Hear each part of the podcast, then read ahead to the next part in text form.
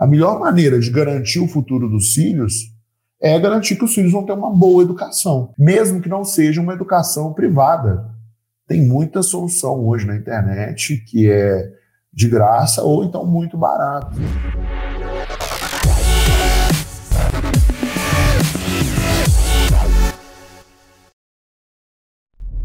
Olá, boa tarde, tudo bem com vocês? Sejam muito bem-vindos ao a live, né, semana especial que é o programa Filhos na Universidade Pública. Bem, bem-vindo ao programa.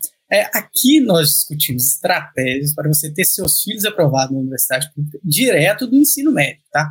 Sem que você tenha que gastar aquela fortuna absurda daqueles cursinhos, tudo bem? Tem que seus filhos percam anos e anos da sua vida ali no cursinho. E hoje nós vamos discutir o que os pais podem fazer para garantir que seus filhos se tornem adultos, independentes e bem-sucedidos. O meu nome é Bruno Lopes. E eu sou Bruno Werneck. Bruno, a gente tem que apresentar né, esse novo projeto, os filhos na universidade pública. É muito legal a gente trazer isso, principalmente para os pais, né? Os filhos também. Poxa, muita gente sonha com a universidade pública, né? Uhum. É, então, a gente resolveu fazer esse, esse programa porque né, a gente tem muitos alunos que, que ainda estão no primeiro, no segundo, é, no primeiro e no segundo ano do ensino médio. Né? É normal o aluno querer entrar no quadro quando ele está no terceiro ano do ensino médio, mas a gente tem muito aluno no primeiro e no segundo ano.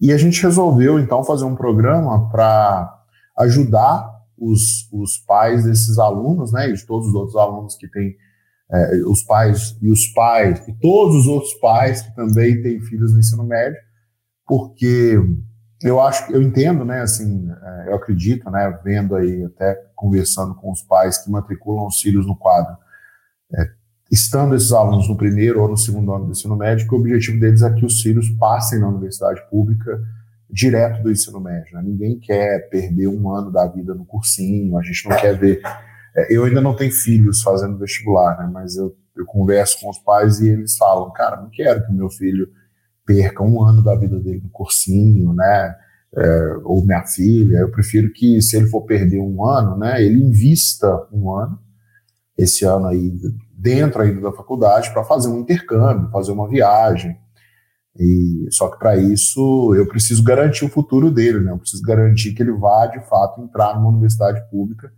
e conquistar a sua aprovação, porque eu entendo que se o meu filho fizer uma universidade pública boa e for um bom aluno e vir, se tornar um bom profissional, o futuro dele está garantido, né? É isso aí, pelo pedido dos pais, né, Werner, que a gente conseguiu toda é, estratégia para entregar isso de forma gratuita e de qualidade para vocês. E pensando, iniciando aqui o nosso bate-papo né, de costume, Bruno, tá, o tema de hoje é a forma mais efetiva de garantir o futuro dos seus filhos. Ok, tá. Mas o que significa garantir o futuro dos, dos filhos? Tá, tá, beleza. É, o que, que eu quero dizer com isso, né? O que, que a gente quer dizer com garantir o futuro dos filhos? É, é, é tomar algumas ações hoje, enquanto seus filhos ainda estão no ensino médio, são pequenos ainda, né? Quer dizer, já são adolescentes, né? Mas filho sempre é pequeno mas, enfim, é, tomar algumas atitudes, né, executar algumas ações que vão garantir que quando o seu filho crescer, ou sua filha, né, quando seus filhos crescerem, eles se tornem adultos independentes, né, e principalmente bem-sucedidos. Né? A gente quer que os nossos filhos se tornem adultos independentes e bem-sucedidos. Né? Por que isso? Porque, assim, a gente nunca sabe o dia de amanhã, né? É, o pai ou a mãe, o pai e a mãe, eles sempre querem que os filhos estejam preparados para se virar sozinhos, né? Se eventualmente os pais vierem a faltar, né? Seja por, por uma situação pior, né, de falecimento, seja porque não está perto dos filhos, né? Então os pais querem que os filhos consigam se virar sozinhos, né? E, e é isso que eu estou dizendo, é isso que a gente está dizendo quando a gente fala em garantir o futuro dos filhos é tomar ações hoje que no futuro é, tem o seguinte resultado: né? tomar ações hoje que venham a ajudar os seus filhos a se tornarem pessoas independentes e bem-sucedidas, no caso de você vier a faltar. E o mais importante, né? Essas ações, elas têm que elas, elas têm que ser ações que você pode tomar independente da sua condição financeira, da sua condição de vida, enfim, independente de qualquer limitação. O que a gente vai discutir aqui hoje são ações que você pode tomar para os seus filhos se tornarem independentes, mesmo que hoje você não seja uma pessoa de grandes posses, não tenha condições de deixar uma herança para os seus filhos, né? Mas mais do que isso, que você dê aos seus filhos condições de eles, é, assim, se tornarem adultos independentes. Né? Qualquer coisa que eu adiantar aqui vai acabar avançando demais no, no que a gente preparou para hoje, então tem que ser mais comedido, vamos dizer assim. Essa parte foi interessante que você falou, né, sobre é, servir não somente é, muita gente espera, ah, não, isso seja para quem já tem uma condição financeira tal, quem já definiu praticamente o que, que seu filho vai ser e tudo, não. Mas é tanto para aquele pai, né, que não tem essa condição, mas espera que seu filho tenha uma condição melhor do que a dele, é um desejo muito dos pais. E quando você fala sobre herança, tá, vamos lá. Eu acho que vale a pena ser advogado do diabo, porque isso é muito dito, não somente é, entre filhos, é, mas sim até em novela e tudo é, acaba não sendo. É, você não acha que deixar o patrimônio para os filhos é uma forma de garantir o futuro deles? Olha, com certeza, né? Você deixa patrimônio para uma pessoa, né? Você já está desenvolvendo aí um, uma grande parte do caminho dela, né? Porque ao longo da vida a gente sonha em construir patrimônio, né? A gente quer ter a nossa casa, a gente quer ter a nossa reserva financeira, a gente quer ter, enfim, os nossos bens, né? A gente tem que pensar numa aposentadoria, porque vai chegar uma hora que a gente não vai poder trabalhar mais, e aí precisa ter uma renda que venha nos sustentar, e muitas vezes imóveis, principalmente imóveis, fazem esse papel, né? Outro patrimônio que a gente pode deixar para os filhos e que também ajuda, é, vamos supor, a pessoa tem um carro, e ela tem esse costume de trocar de carro a cada dois anos, né? E aí o filho dela chegou numa posição, o filho dessa pessoa chegou numa posição que ele precisa de um carro, que ele quer um carro. Aí você vai e dá o seu carro para o seu filho, ou, ou, vende o seu carro, compra um carro mais barato para o seu filho e compra outro carro para você.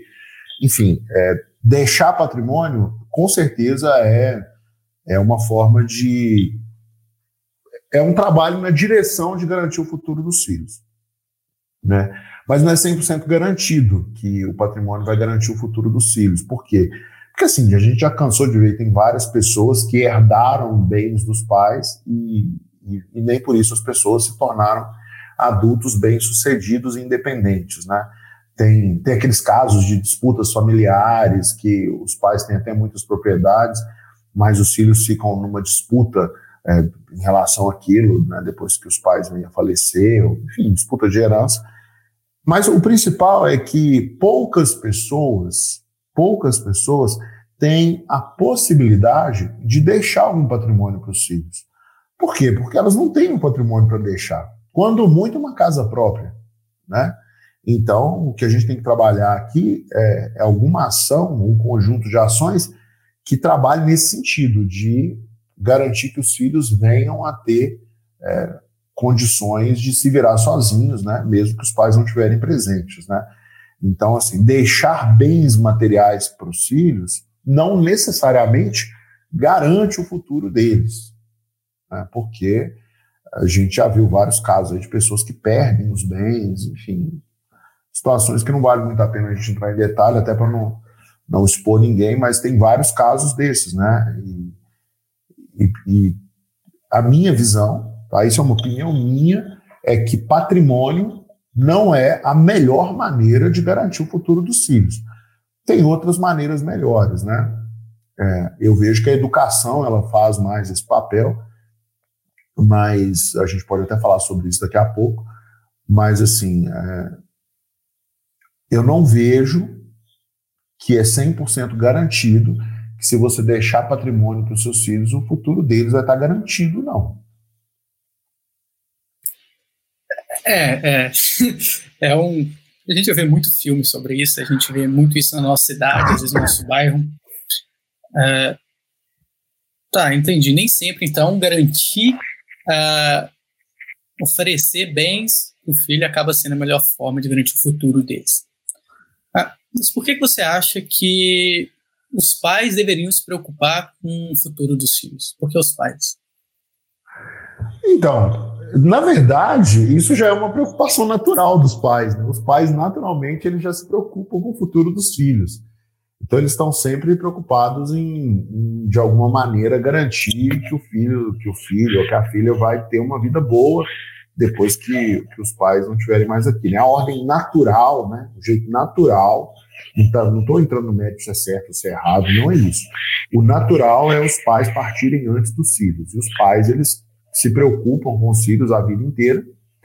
E, naturalmente, eles se preocupam também como que vai ser a vida do meu filho quando, ele não, quando eu não estiver mais aqui. Né? O que, que vai acontecer com ele? O que, que vai acontecer com ela? Então, é uma preocupação natural. O próprio ato de os pais que estão participando aqui né, desse, desse, dessa gravação, né, os pais que estão assistindo esse vídeo é, já depois de ele ter sido gravado, né, estão vendo aí uma reprise, eles já são pais que estão preocupados com os filhos, né, porque eles viram uma chamada como garantir o futuro dos meus filhos, clicaram e foram assistir, eles estão, poxa, deve ter alguma coisa aí que pode me ajudar a garantir um futuro melhor para os meus filhos. Então, naturalmente, os pais já se preocupam em garantir o futuro dos filhos, né? É, outro, outro lance é o seguinte, aí a gente entra numa questão mais técnica, né? A gente entra numa questão mais técnica, que assim, os pais, eles têm mais, é, eles têm mais capacidade de, de garantir o futuro dos filhos, de fazer esse planejamento, vamos dizer assim. Né? Por quê? Porque, primeiro, para você conseguir garantir o futuro de uma pessoa, né? pensar assim, não, o que, que eu vou fazer hoje para que lá na frente essa pessoa esteja com a vida dela mais ou menos controlada, né, capaz de se virar sozinha. Você precisa de uma visão de longo prazo. Né? Os pais já são adultos, né? então eles têm essa visão de longo prazo. Por quê? Porque eles também já viveram muito, né? Então aí tem todo o, o caso da experiência que o pai e a mãe carregam. Né? Os pais eles têm experiência. Né? Eles já viram várias pessoas se comportarem de várias maneiras e viram os resultados desses comportamentos, desses hábitos, e já conseguiram identificar o que, que faz a pessoa ser bem-sucedida e o que, que não faz a pessoa ser bem-sucedida. Mesmo aquele pai ou aquela mãe que tem dificuldades financeiras, ele sabe, né? na prática, ele sabe o que, que leva para uma situação financeira mais, mais tranquila e aquilo que, que geralmente atrapalha, né? Chegar nessa situação financeira.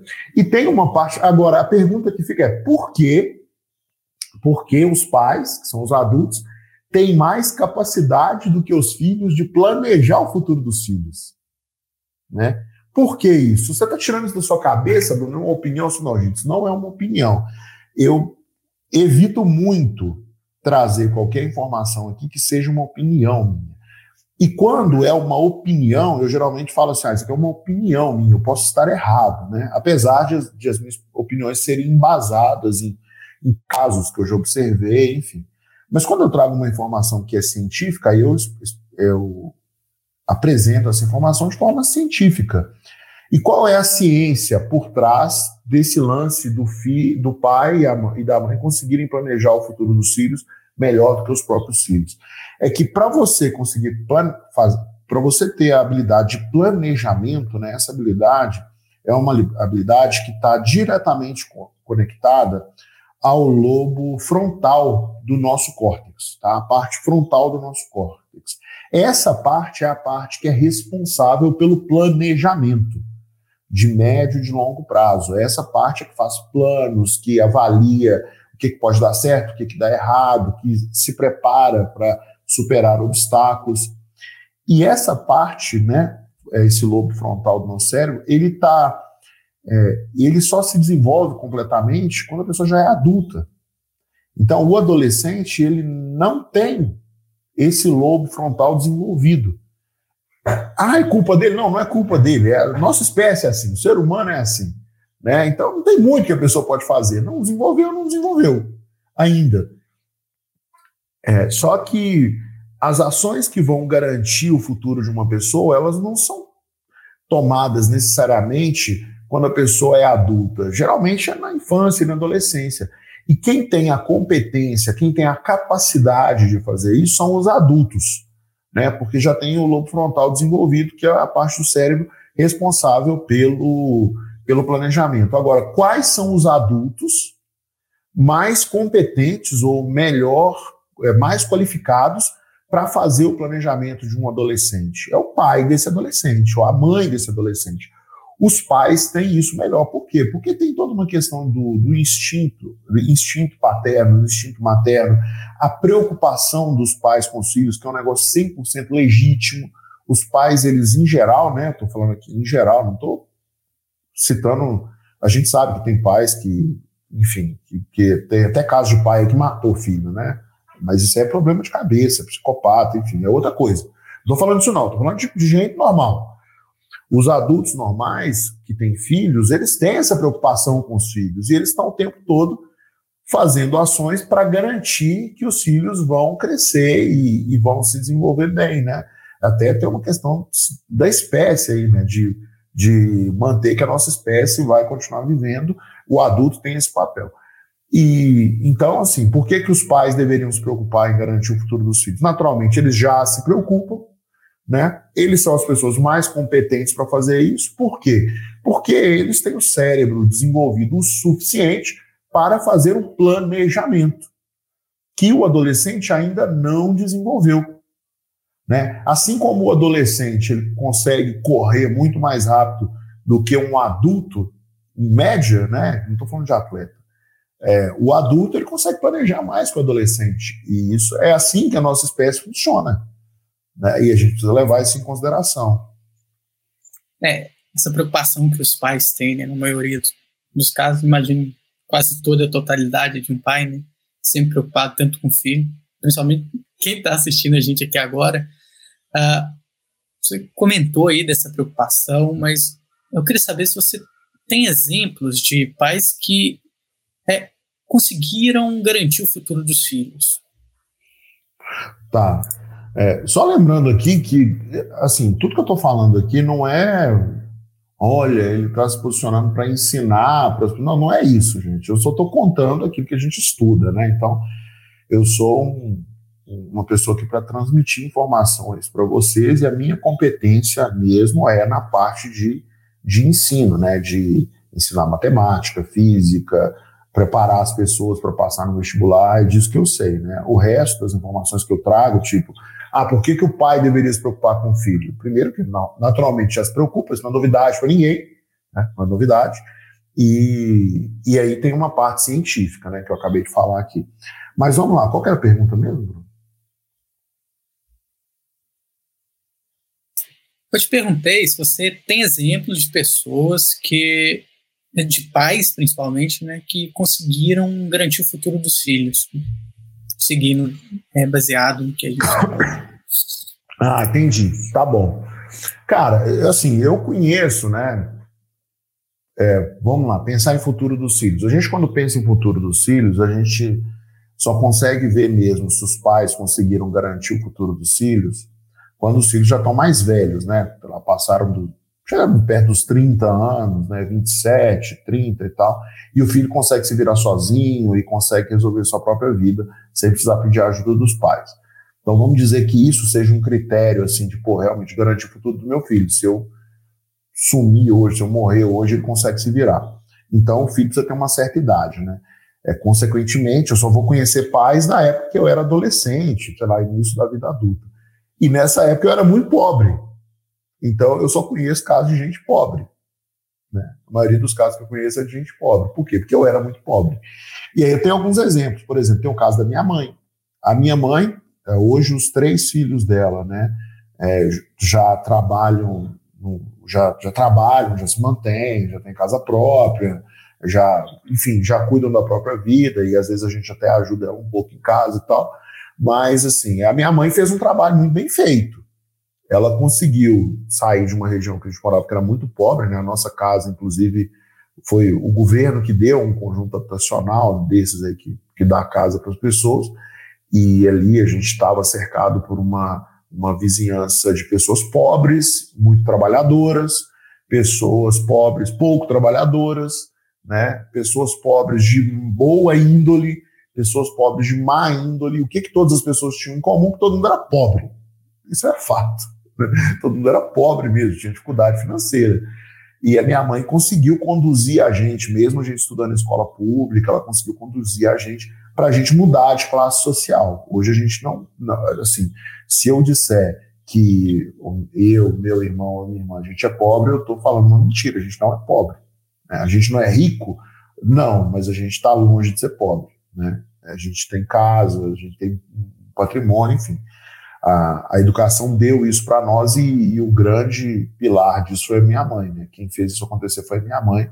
Meu pai ajudou também, mas quem estava ali na lida do dia a dia, falando o tempo todo, orientando, era minha mãe.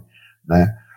O, então, assim, é, tem um amigo meu, o minha mãe é um bom exemplo, que eu conheço. Tem um amigo, eu tenho um amigo também, que esse caso é um pouco mais emblemático. Né? O pai dele, é, antes dele nascer, inclusive, sofreu um acidente de ônibus. E aí, nesse acidente de ônibus, ele teve algumas complicações no, no pós. Ele teve que fazer várias cirurgias, né? E ele ficou em coma um tempo, inclusive. E depois desse período em coma, né, ele teve algumas complicações que antes era para ele ter perdido um pedaço da perna e continuar vivendo normalmente, até conseguir viver com uma prótese. Mas houve uma série de complicações que levaram esse senhor, o pai do meu amigo, a ter a, a ficar, ficar acamado. Ele ficava de cama o tempo todo e ele ficou cego também. Então ele dependia de tudo para se movimentar, né? E eles viviam com aposentadoria e, e tem pelo menos, quer ver, tem, tinham cinco filhos, eu acho, cinco filhos.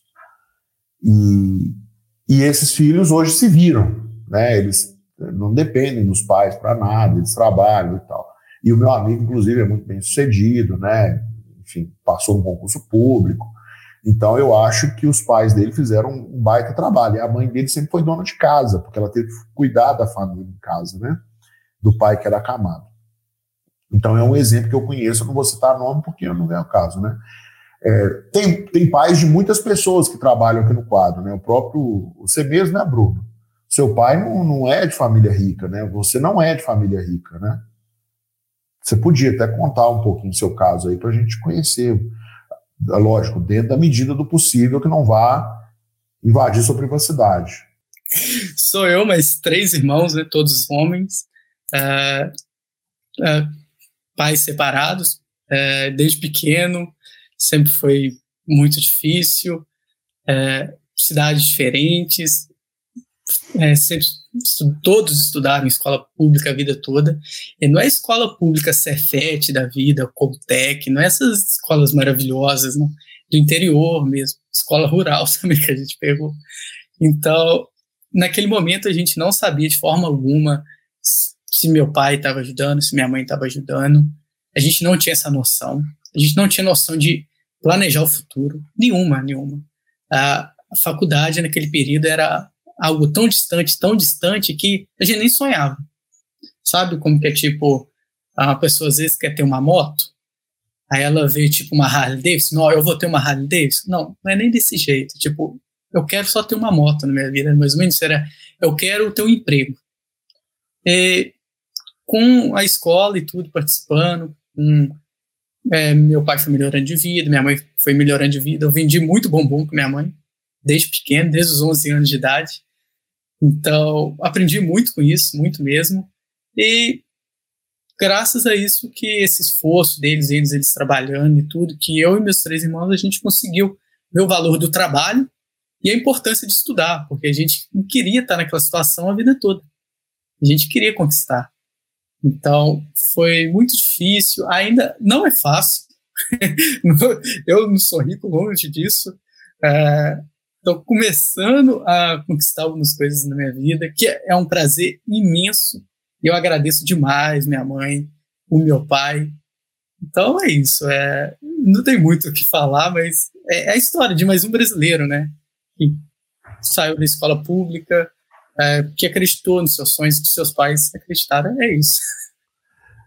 É, então, é, então, a gente já tem um exemplo, né, mais hum. imediato, né. Tem um outro exemplo que eu lembrei, hum. que é de uma pessoa que tinha uma condição financeira um pouco melhor, né? Eu tenho um amigo que o pai dele é de uma família sei lá, de mais de 10 irmãos, e o pai dele foi, acho que, o primeiro a fazer universidade, não sei se foi o primeiro, enfim, o pai dele fez universidade pública, né?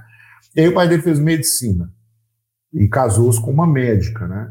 E teve três filhos, dois fi duas filhas e um filho. E os, as duas filhas é, se, for, se, se formaram em medicina. Né? Engraçado que as duas passaram de primeira no vestibular do FMG para medicina. Né? Eu, eu entendo que foi muito fruto da educação dos pais. Por quê? Porque elas estudavam numa mesma escola onde tinha vários outros alunos que não passaram de primeira. Então os pais tiveram um papel importante nisso aí. Né? E esse amigo meu, né, que é o terceiro filho do casal, ele, ele não fez medicina, ele foi para o ITA. Passou de primeira no ITA também, que é um negócio bem raro. Né? É, só que depois ele se formou no ITA, trabalhou e tal, começou até a fazer mestrado, e sai, abandonou e foi fazer medicina, né? Para meio que seguir. É, acabou seguindo a vocação da família, né? Vamos dizer assim. E eu, até ontem ele recebeu, ontem, dia 19, ele postou na, na rede social o, o, diploma dele do doutorado, né? Uma, um documento que entregam quando a pessoa defendeu o doutorado. Então hoje ele é doutor em ciências médicas, né?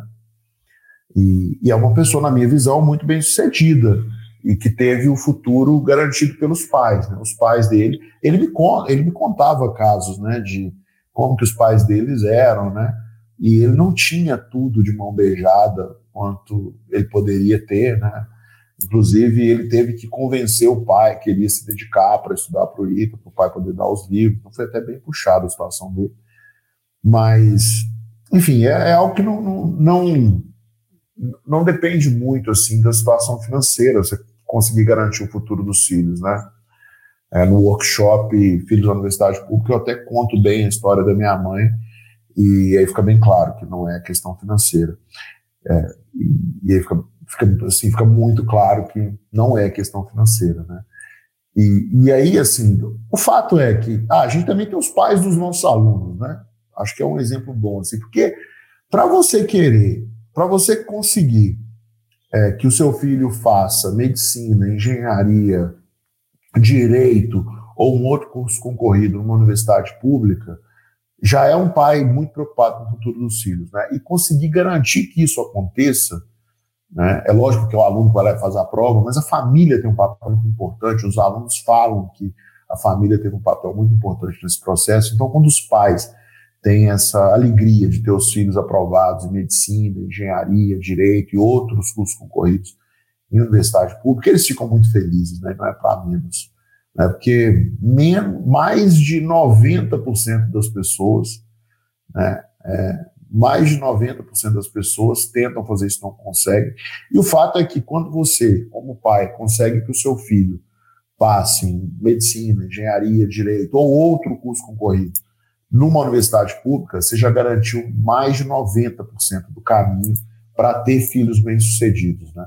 Porque aí está na mão dos seus filhos, aí é só ele seguir com os mesmos valores que você é, é, colocou na cabeça dele né, ao longo de toda a formação e ele vai conseguir é, ter um bom, um bom re resultado. Pode ser que ele consiga na universidade particular? Pode, com certeza. Né? A gente tem vários exemplos, mas é mais difícil. Né? As portas para quem faz universidade pública, elas acabam se abrindo um pouquinho mais fácil. Sem dúvida, eu passei por essa experiência e meu pai falava muito isso com todo respeito, talvez seja a melhor universidade pública, já foi eleita umas 10 vezes direto, a melhor universidade particular do Brasil, né? Então, não sei nem se eu posso falar o nome dela, mas enfim. Uh, meu pai falava, Bruno, você precisa fazer universidade pública, precisa fazer universidade pública. Só que era tão difícil ver passar na universidade pública que nem eu acreditava, mesmo escutando ele falando. E pensando nisso, Bruno, teve uma vez que eu estava indo para a UFMG na aula e eu peguei um ônibus. E nesse ônibus o motorista estava um pouco revoltado. Chegando perto da UFMG, ele falou: só tem rico na UFMG, só entra rico na UFMG. E isso eu vejo que é, é talvez seja um mito muito grande de pensar uh, uh, aqueles pais que ganham pouco, eles não têm condição de garantir o futuro dos filhos com uma universidade pública? Olha, Bruno, assim, eu tenho que pautar as minhas, as minhas falas aqui em dados, né? Concretos, assim. A gente conhece muita gente que passou na universidade pública, né, na UFMG, e veio de família pobre, né? Eu mesmo sou um deles, meu irmão é outro exemplo. Né? Tem um amigo nosso que, que mora até, até concursado hoje no, no interior de Goiás, como professor de um, de um instituto federal. E ele também veio de escola pública, né, no interior ainda, que é mais difícil. A gente tem várias pessoas que trabalham no quadro, que estão nessa situação, já tiveram, né? Tem várias pessoas do quadro também que não eram de família rica e que passaram no ITA. Então, assim, o fato é que todo mundo ao longo da vida tem um certo aprendizado. Todo mundo faz uma caminhada, né? Então, a pessoa que chegou a ter um filho adolescente, e o filho está adolescente, ela fez uma caminhada. É natural, não tem como você virar de um dia para a noite. Então, você pode pensar em 30 e tantos anos, 40 anos de caminhada, para ter um filho adolescente, às vezes até mais. Né? E nessa, nessa caminhada, a pessoa consegue ter visão daquilo que, que ela fez, que deu certo, e daquilo que ela fez que não deu o resultado que ela queria, vou chamar isso de dar errado. Né? Então, assim, o que eu entendo é que todos os pais de adolescentes conseguem, fazendo uma retrospectiva, ter uma visão daquilo que faltou para eles mesmos terem uma vida bem sucedida, né? ou melhor sucedida do que, que eles têm hoje. Né? Vamos dizer que. O que eu estou falando de vida bem sucedida? É você não ter que passar falta das coisas, né? Então, mesmo a pessoa mais pobre, né, ela tem essa visão. Assim, a minha mãe entendeu o que, que ela fez ao longo da vida dela, que fez com que ela chegasse até a idade adulta de filhos adolescentes, sendo que ela tinha é, que faltar algumas coisas em casa. Ela não podia dar para os filhos tudo que ela queria, né? Por exemplo, a minha mãe não podia colocar a gente numa escola particular, porque ela não tinha dinheiro. E hoje a gente sabe que tem muitos pais que não têm essa condição, porque eles não têm dinheiro. E aí, olhando para trás, os pais conseguem ver assim, poxa, se talvez se eu tivesse feito isso, hoje eu tivesse dinheiro para pagar uma escola particular para meu filho. Talvez se eu tivesse feito aquilo, hoje eu teria o dinheiro para comprar a minha casa própria ou comprar uma casa melhor. Então os pais têm essa visão, né? Se o pai consegue passar esse aprendizado para o filho em, forma de ações, né, transformar isso em ações, ele já vai conseguir ajudar os filhos a conquistarem aquilo que os próprios pais não tiveram condições de conquistar. Isso aí já vai fazer uma grande diferença na vida dos filhos e, obviamente, na vida dos pais também. Vai fazer muita diferença, né? É, como eu ia dizendo assim, a minha mãe entendeu o que faltou para ela ter a vida que ela desejava para nós, né? Então, a minha mãe é, não tinha condições de pagar a escola boa para nós. Ela não queria que a gente tivesse essa mesma situação. Então, ela sempre investiu muito. O pouco que ela tinha, ela investiu na nossa educação. Né? Então, aí já fez uma diferença. Né? Então, ela fez de tudo para a gente estudar. Ela fez de tudo para a gente estudar e mesmo é, ela precisou compensar muita coisa que faltou para nós na escola. Né? Obviamente, a minha mãe não tinha todas as opções que existem hoje. Né? Hoje você tem é, videoaulas no YouTube, você tem materiais grátis na internet, você tem sites com materiais grátis, você tem o próprio quadro, que é um cursinho online que custa o dinheiro da passagem de ônibus, mesmo que a pessoa tivesse bolsa num cursinho presencial. Né? E ainda mais agora, todo mundo está vendo que a internet é um veículo importante é, e que pode resolver os problemas realmente, que as pessoas realmente aprendem se elas se dedicarem. Então, assim, a minha mãe não tinha esses recursos, né? na época a gente nem tinha internet, né? não tinha internet na minha casa, a gente tinha nem, nem celular, né? A gente tinha o telefone, a minha aprovação no ITA, eu fiquei sabendo que eu consultei o computador na UFMG, porque lá tinha internet, né? internet ok e tal, né? mas a gente não tinha essa informação em casa, né? A pessoa para ligar para nossa casa, ah, não, a gente tinha acabado de comprar um telefone, colocar um telefone, né? Estava mais acessível. Então, assim, mesmo aquelas pessoas que ganham um pouco, se elas conseguirem fazer uma retrospectiva e mapear aquilo que faltou para elas terem uma vida bem-sucedida, é, eu acho que elas conseguem ajudar os filhos. Quer ver? Eu vou dar alguns exemplos aqui. Vamos supor que. Ou, vamos pensar um pedreiro. Pedreiro tradicionalmente ganha pouco. Tá? E todo pedreiro sabe que o engenheiro ganha mais do que o pedreiro, em geral. Em geral, os melhores engenheiros, engenheiros formados nas boas universidades, ganham bem mais que um pedreiro. O pedreiro sabe que o filho dele, o pedreiro sabe que se ele tivesse feito engenharia, ele teria talvez uma posição muito melhor na vida. Então, não estou entrando no mérito porque que a pessoa não fez, não, porque cada um tem a sua realidade. E aí vamos supor que o pedreiro tem um filho que gosta de ajudar ele até no serviço de pedreiro. Né? É natural que o pedreiro pense assim: poxa, se o meu filho fizer engenharia, é bem provável que ele tenha uma vida melhor que a minha. E aí aquele pedreiro incentiva o filho dele a fazer engenharia. E de fato, tem muitos, muitos engenheiros que são filhos de pedreiros, que são filhos de mecânicos, que são filhos de, de eletricistas. Por quê? Por, é, que, que são filhos de técnicos em informática.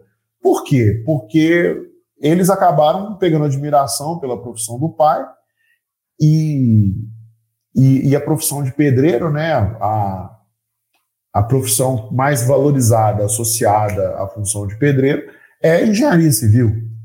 Né? E o cara já gosta de engenharia civil. Então ele vê o pai, ele admira o trabalho do pai. Pô, meu pai é trabalhador, sabe construir casa. Se eu fizer engenharia civil, também vou aprender e vou aprender a construir até prédio e tal. Fala, cara, vou fazer engenharia civil, meio que seguindo os passos do meu pai. Isso acontece, entendeu? E é um negócio bacana. Né? A gente tem um aluno, o, o Everton, Everton Freitas, ele é da Paraíba. Ele é um exemplo disso. Os pais dele, né, a família dele, eu não sei exatamente, são os dois pais, mas a família dele é composta por enfermeiros. Na família dele, a maioria das pessoas é, trabalha como enfermeiro, como enfermeira. E ele viveu dentro daquele mundo, ele gostou daquilo, ele achou interessante. Ele falou, cara, ele até começou a fazer engenharia, mas ele, cara, poxa, hospital, ajudar a salvar as pessoas, diminuir a dor, curar as doenças. Ah, quero, quero seguir os passos da minha família. É, só que eu quero ir um pouquinho mais além ainda. Eu quero ser médico. E ele, com a profissão de médico, está honrando uma tradição familiar de pessoas que trabalham na área de saúde. Né? Quantos professores que são filhos de professores, né? E, e, eu, assim, eu trabalho com educação, a minha mãe trabalhou com, na área de educação. Ela trabalhava como auxiliar de serviços gerais na escola, né? Era cantineira. De uma certa forma, eu estou honrando a trajetória que a minha mãe construiu, né? De trabalhar com tanto tempo com educação. E a gente precisa ter, ter essa, essa noção, né? Tanto da, do, do adolescente olhar para os pais, né? Só que o adolescente ele não tem o lobo frontal ainda pronto, então ele não consegue planejar e ter uma visão de longo prazo. Mas os pais podem olhar para os filhos e, e, dar essas opções filhos. Né? Minha mãe sempre falava que a gente tinha que estudar, ela queria que a gente estudasse. E uma vez, depois que eu já tinha formado e tal, ela até confidenciou para mim. Ela falou assim: Ah, Bruno, quando, quando vocês eram criança, eu tinha muito medo de vocês trabalharem naqueles naqueles serviços que tem que levar marmita para a rua. Porque eu tenho um amigo, né? Tem um amigo nosso que ele era trabalhava assim e de vez em quando a marmita dele estragava por causa do calor e tal. Então, assim, era uma preocupação dela e ela fez de tudo para a gente poder estudar, né? É, os pais sempre fazem de tudo. Né? Infelizmente, a gente quando é jovem, a gente é muito inteligente, a gente não é capaz de observar isso. É, Bruno, você tocou no assunto a respeito é, da situação. É, talvez a maior desigualdade que existe seja a pobreza mesmo. Ela praticamente, quem é pobre vai acabar, independente da raça dela, sofrer de uma forma muito forte. Eu entendo bem isso. Na geografia a gente estuda bastante. É, mas pensando naquele caso, tá? Talvez a família tenha um pouco mais de condições, talvez não seja nem classe média alta, seja só uma classe média que às vezes conseguiu colocar um filho escola particular, ou numa escola melhor na capital, pensando nisso, naqueles pais que criam seus filhos, mas aí são pais que criam seus filhos sem a ajuda de um conjunto. Vamos supor, é, de um pai, numa família onde não tem o pai, ele é ausente, ou a mãe, a jornada deles acaba sendo dupla, muitas vezes é, tripla, e eles também eles têm que conseguir garantir o filho deles. Como que eles fazem? Eles conseguem fazer isso? Cara, esse ponto é, é puxado, né? Você mesmo usou uma expressão aí que é muito comum, principalmente das mulheres, né? É. É, se a gente for olhar estatisticamente, essa situação de ter que criar o filho sozinho acontece mais com a mãe, tá? É, acontece mais com a mãe, né? Conheço algumas mães que tiveram que criar os filhos sozinhos, porque o pai foi embora de casa. Poucos casos são de viúvas, né? Mas também tem. É, tem mãe solteira, que também acontece ainda muito no Brasil, enfim, são problemas que a nossa sociedade tem. E, e realmente é um, é um negócio difícil, porque a jornada da pessoa é uma jornada dupla, se não tripla, né? Porque tem que fazer o. tem que trabalhar para botar dinheiro em casa, tem que fazer o trabalho da casa e, e às vezes pega uma atividade a mais, assim, remunerada ou não, que é consequência de não ter ninguém para dividir o fardo. Né? Então acontece. Eu via muito isso acontecer, muito não, eu via acontecer algumas vezes, na época que eu trabalhava em, em, eu trabalhava num grupo educacional, né? E a gente, a gente tinha unidades em Goiás e Brasília, e eu trabalhava, além de dar aula, né? Porque eu sempre gostei de dar aula, eu também trabalhava na parte, na, na direção, trabalhava junto com a direção, né? Tinha contato direto com os donos. Então, todo ano, toda vez que tinha que discutir alguma questão financeira, ou todo ano, quando tinha matrículas, né, o volume era muito grande, eu participava para ajudar, né? Para, enfim, porque eu estava lá perto dos donos, eu sabia como eles pensavam, eu sabia como que tinha que ser a conversa. E aí, vira e mexe aparecia uma mãe que era uma mãe divorciada, né? Que e, e acontecia aparecia algumas mães que não recebiam pensão, né? Tinha muito aluno que tinha pensão e às vezes o pai tinha grana, dava dinheiro e tal, e o menino ficava de boa e tal. Mas tinha muitas mães que não tinham pensão né, eram divorciadas, mas não tinham pensão, e elas trabalhavam em empregos normais. Empregos normais, que não são empregos que, que a pessoa ganha rios de dinheiro para pagar uma empregada, para isso, para aquilo. Elas trabalhavam em empregos normais. E o que, que elas faziam? Elas choravam. É, é, na verdade, choravam é uma expressão boa, não é boa, né? Elas pediam desconto, tinha algumas que literalmente choravam, mas elas iam lá pedir desconto né? O filho delas fazia prova de bolsa. E assim, era engraçado que a gente que eu tinha a oportunidade de dar aulas para alguns desses filhos, né? E eram meninos bons, eram meninas boas, assim, eram adolescentes bons no sentido de respeito, de compromisso, de dedicação, né? É, eu, eu, entendo que um aluno bom é aquele aluno estudioso que estuda todos os dias, faz o papel dele como estudante. Eu entendo que esse é um aluno bom e não necessariamente esse aluno vai ter as melhores notas, né? Mas no longo prazo ele vai ser melhor sucedido, por quê? Porque ele faz o que é, é preciso fazer. Mas enfim, não estou falando de aluno, estou falando da, dos pais. Então, eu tinha essas mães com esses filhos, né? E a gente dava alguns descontos, principalmente baseado no mérito, né? E alguns também em situação financeira. E, e eu via que esses alunos, além deles serem dedicados, eles tinham algumas diferenças, né? Eles não, eles estavam sempre de uniforme, eles iam para aula sempre com a mesma calça, com o mesmo tênis, né? Eles tinham um caderno simples, eles tinham. É, eles levavam o próprio lanche ao invés de comprar lanche na cantina. É, eram alunos que você via é, é quando chegava das férias, né? todo mundo, ah, fui para fui para Nova York, fui para Orlando, fui para Paris, todo mundo contando das viagens, e os meninos, não, fiquei por aqui mesmo, fui para roça na casa da minha avó.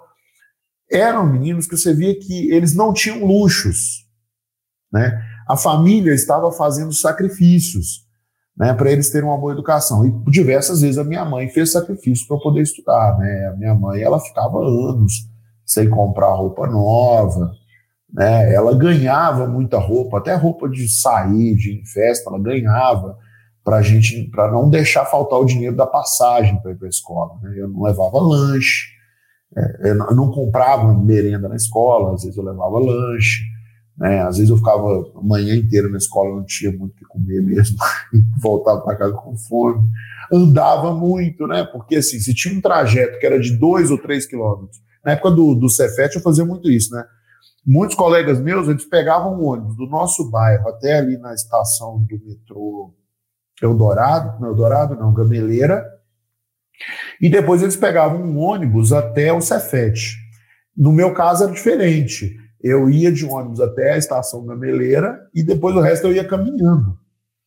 Né? Então, assim, eu andava 5, 6 quilômetros por dia numa boa. Assim, deixava, jogava bola na escola, tanto é que era um palito né, na época da escola. Comia o dobro que eu como hoje e era um palito. Assim, né? É, então, assim, sacrifícios que às vezes a gente faz, né? mas pagou a conta, porque hoje, graças a Deus, as minhas filhas, se Deus quiser, não vão precisar passar por isso, né? Hoje a gente consegue dar para elas uma boa educação, a gente consegue ter uma vida é, melhor, por quê? Porque lá atrás a minha mãe fez esse planejamento, né? É, ela mesmo tendo estudado só até a quarta série, ela teve a visão, não, se meus filhos estudarem, tiverem uma boa educação, eles vão ter uma vida muito melhor do que a que eu tive, e hoje realmente a nossa vida é muito melhor do que a vida que ela teve. É interessante, né? São pessoas simples, normais, a maioria delas que conseguem planejar o futuro dos filhos e eles atingirem o sucesso, serem bem-sucedidos, ter uma família, como no seu caso, né, Bruno? É algo bem bacana. E a gente teve um comentário aí é, do Cláudio Costa. Você quer falar? Não, pode falar. É, ô, Cláudio, Cláudio, obrigado por participar, muito bom. É, excelente comentário. Cada geração luta para ajudar e avançar a próxima. Os pais dão esse empurrão, mas é o esforço e a dedicação individual de cada um que definirá o grau de sucesso. É algo. É, então, isso aí que o Cláudio falou é muito verdade, né?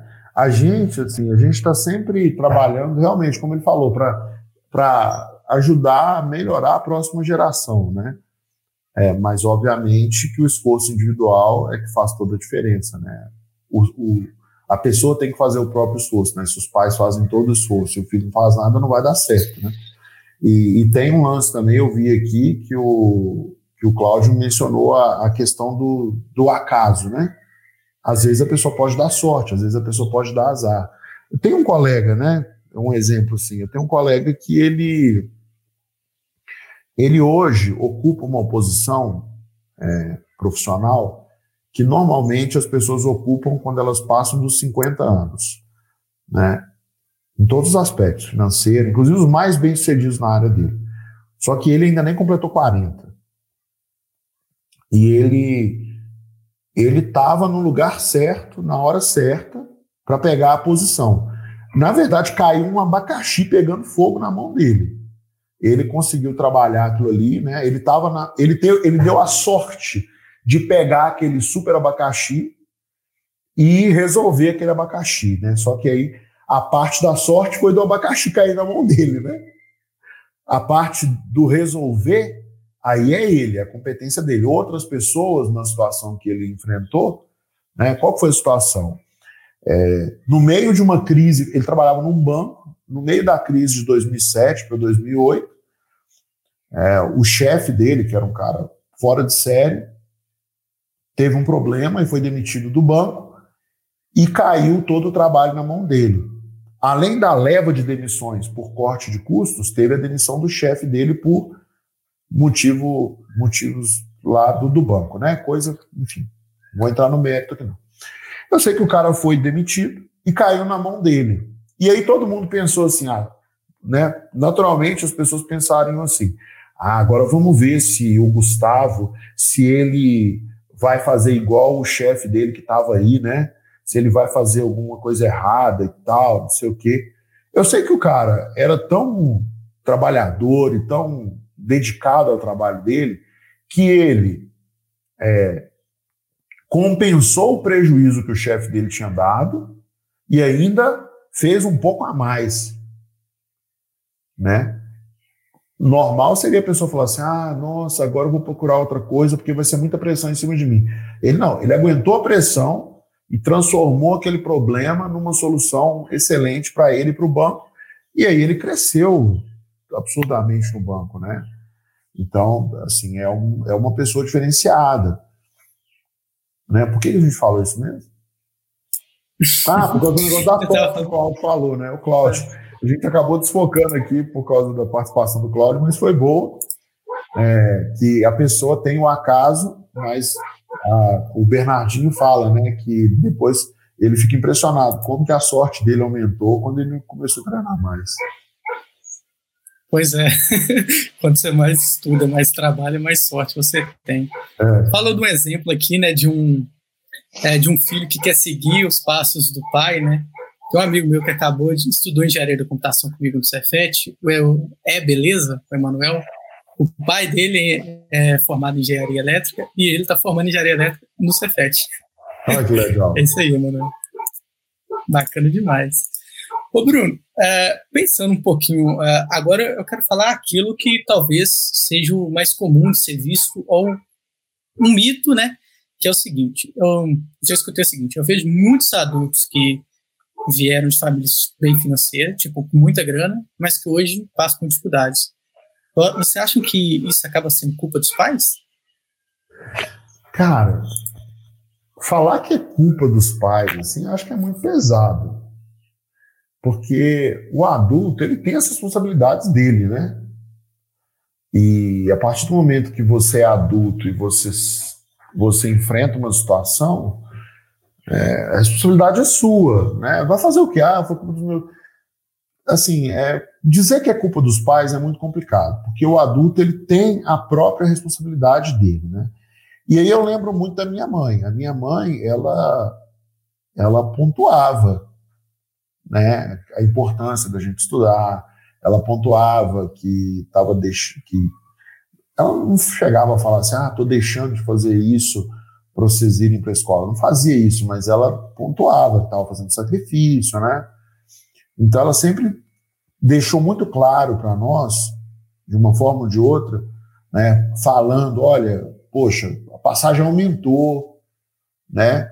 É, não, não vou comprar, não vou comprar tênis para você porque é, tênis caro, porque senão vai faltar dinheiro para ir para a escola, né? Então era tudo parcelado, né? No carnê. Então, assim, ela sempre pontuou, ela, vamos dizer, ela compartilhou com a gente a responsabilidade, né? Tipo assim, olha, eu estou investindo aqui para vocês estudarem, é, mas vocês têm que estudar. É, teve até uma vez que eu ia tomar a bomba, e eu falei, oh, mãe, eu tô achando que eu vou tomar a bomba, tô tão triste. Pensei que ela ia passar a mão na minha cabeça, né? Ela falou assim, é, então vai ficar complicado, porque ano que vem sua irmã vai começar a estudar na cidade, e se você tomar a bomba, eu não vou ter dinheiro para pagar passagem para ela, não. Mas como você que está tomando bomba, você vai ter que dar seu jeito eu dei meu jeito, né? E não tomei bomba. Então, assim, é, tem o pai de um amigo meu, o pai do Camilo, né? Que é esse amigo meu que é médico da mesma forma, já de uma situação financeira melhor, mas ele chegava junto, né? Então, assim, é, ele também estava chamando sempre o filho na responsabilidade, quando ele falou, teve uma vez que ele falou assim, cara, mas você vai estudar mesmo? Eu vou comprar esses livros aqui, mas é só se você for estudar. Ele falou, não, vou estudar. E aí comprou um livro, quando ele estudou, comprou o próximo. E foi comprando os próximos assim. Então está dividindo ali a responsabilidade, né? E eu já vi pessoas nessa situação que você descreveu, né? Tanto pessoas mais pobres, né? Quanto pessoas que têm uma situação financeira melhor. Porque tem, também tem jeito, né, de você ser pobre e receber tudo de mão beijada. Eu tinha colegas no, no colégio que eles eram pobres, né? Lá no meu bairro só morava gente pobre, e eles tinham tênis caros. E a minha mãe sempre falou assim: não, não dá para te dar um tênis desse preço. Né? E a colega dela trabalhava só, só para o cara ter um tênis caro, e o cara não estudava. Então ele só tinha o tênis caro, entendeu? Ele não estava construindo nada assim de bom para ele, né? E é, o fato é o seguinte: eu entendo assim, a vida ela cobra da pessoa a capacidade de aprender, de saber se virar. Né? E a pessoa precisa aprender a se virar. Né? se ela quiser, obviamente, ter uma vida melhor. Né? É, a minha mãe sempre impôs muitos limites para nós, né? Então, assim, a gente só podia sair no final de semana se era para coisa da igreja, se tivesse alguma festa no bairro, tinha que ser. Ou ela ia, ou tinha que ir alguém. Então, a minha mãe era muito muito firme assim nesse negócio, né, de, de olhar para o jeito que a gente agia, o que a gente valorizava. E, e por outro lado, tem, já vi situações de, de pessoas que não recebem muitos limites, né, que elas podem fazer o que quiserem, que, enfim, que não tem nenhuma repreensão, nenhuma correção. É, mas uma hora a vida ela começa a impor limites para nós, né?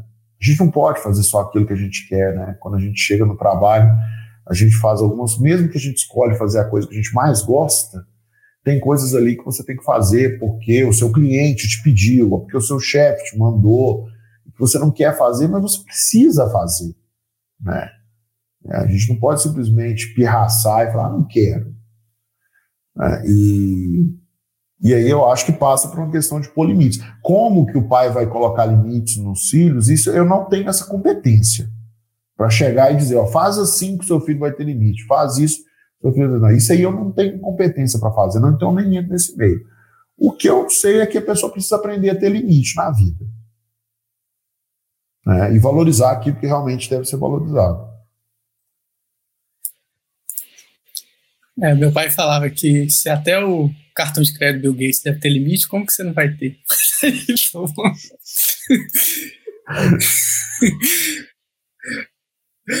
Bruno, gente está falando aqui sobre garantir o futuro dos filhos, tá?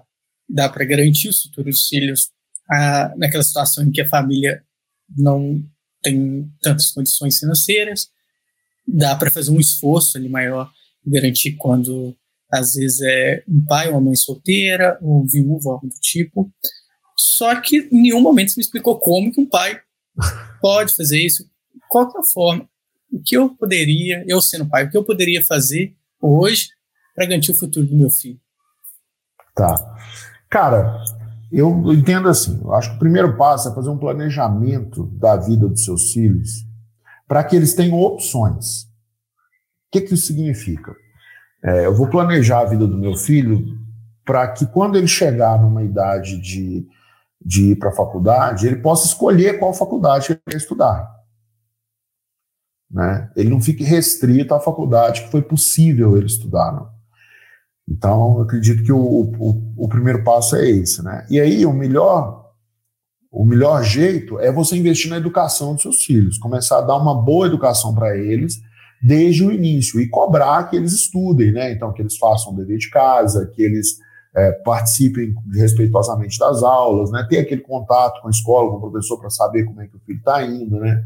É, entender se o seu filho está realmente estudando, está realmente se dedicando, né? investir na educação dos filhos para compensar a falta que a escola vai fazer. Porque a escola brasileira é muito fraca. Ela não ensina bem a pessoa. Ela não ajuda a pessoa a desenvolver competências. E aí os pais têm que ficar em cima para os filhos aprenderem, né? Porque assim, a gente está acostumado na escola a estudar para a prova, né? E estudar para a prova, você aprende para a prova, depois que a prova passa, você esquece. Né? Então, os pais têm que trabalhar para desenvolver, é, para planejar a vida dos filhos, para quando eles chegarem lá na frente eles possam escolher. Ah, Bruno, mas escola não é um negócio assim que dá garantia de nada e tal. Aqui no Instagram acabou, né? Deixa eu voltar, continuar só no YouTube. É, escola não é garantia de nada. Meu filho vai empreender, vai ser um empresário igual eu. Beleza, ótimo, bacana demais. A gente precisa mesmo de empresários, né, para gerar empregos, para promover o desenvolvimento da sociedade. Né, todo mundo precisa, a gente precisa muito.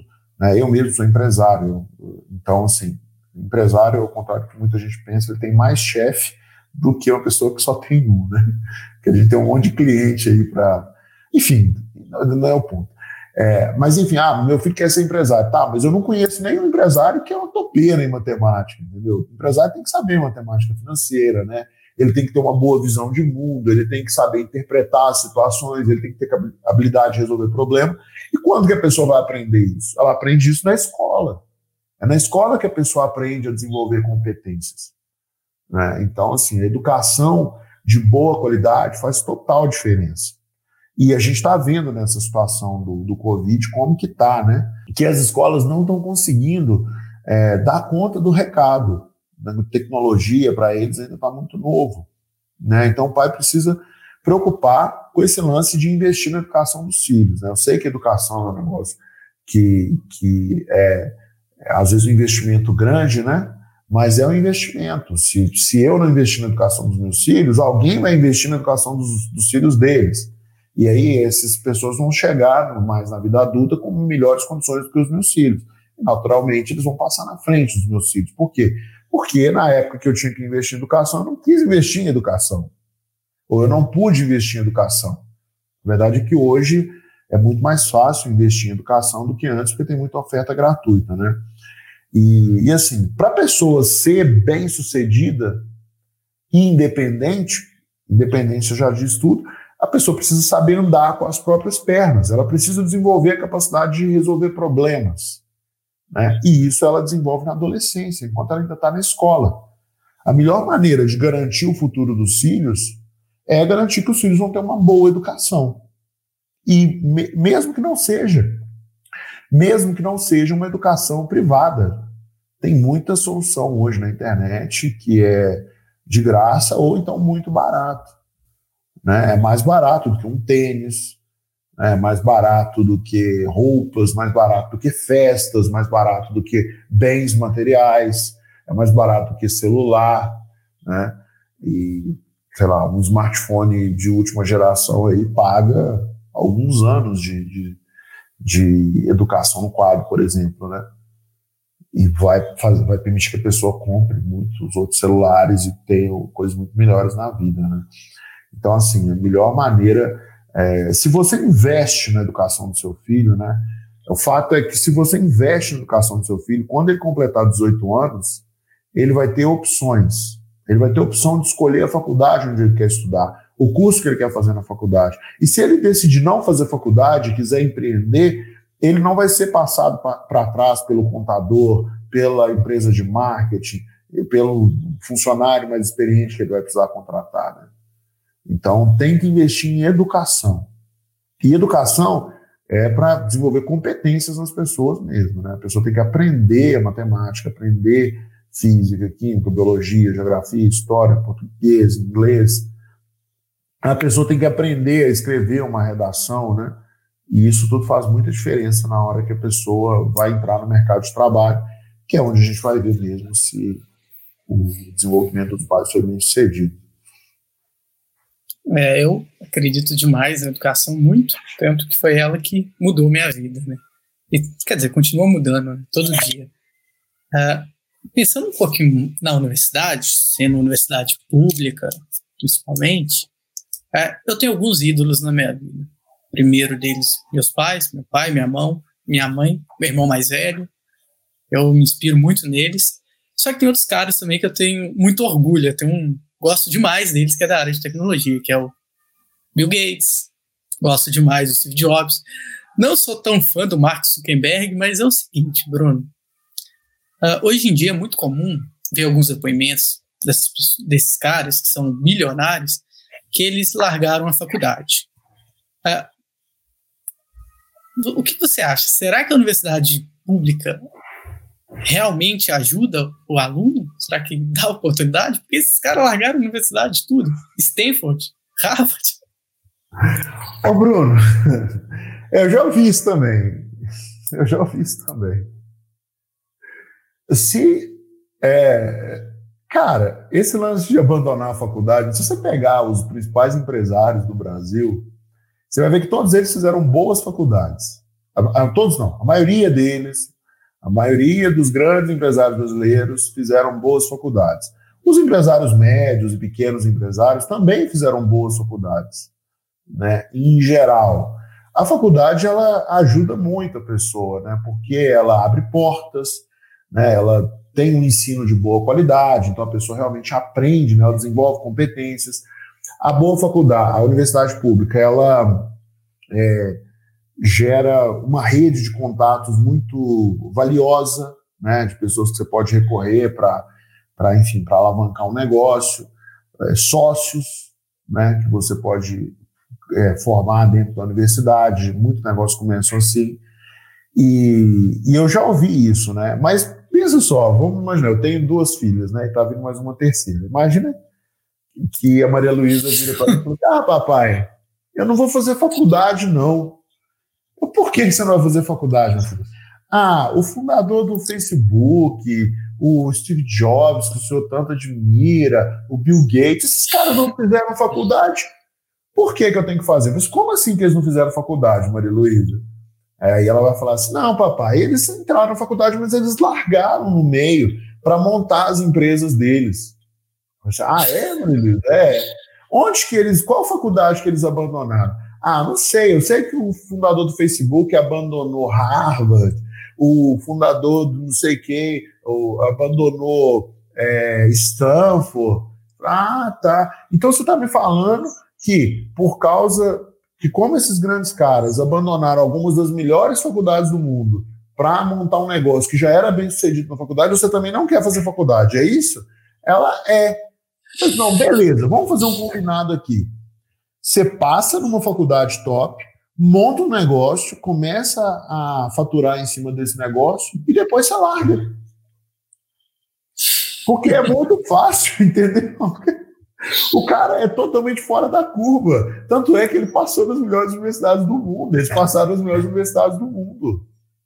Eu tenho colegas que saíram do ITA, no meio do ITA, é, para montar negócio? Não, não tenho. Não tem nenhum. Eu tenho colegas que começaram um negócio dentro do ITA. É. Mas os caras passaram no ITA, entendeu? Não ficou em casa jogando Counter-Strike na época que era para ele estar tá estudando. Ele teve a opção. Né? É disso que eu estou falando, de dar a opção. Então, assim, é, rasgando o verbo aqui, desculpa se meu filho adolescente vem com essa conversa, ah, não vou fazer faculdade não, porque eu quero empreender. Pessoal, vamos fazer o seguinte, passa lá então, passa lá, é, qual que é, você quer fazer o quê? Você quer empreender na área de ciência da computação? Beleza, passa lá em engenharia de computação na UFMG. Se você passar entre os 20 primeiros, aí você pode sair e montar seu negócio. Sabe? Porque é muito fácil, assim. Porque se deixar rolar desse jeito, vai ficar dependendo dos pais a vida inteira. Olha, eu tenho uma melhor para você, Bruno. Tem que é mais contemporânea. Olha, pai, eu não vou entrar na universidade porque eu vou ser um youtuber, eu vou ser um gamer, vou jogar Fortnite para todo mundo. E aí? Isso aí é contemporâneo. Isso aí é contemporâneo, Bruno.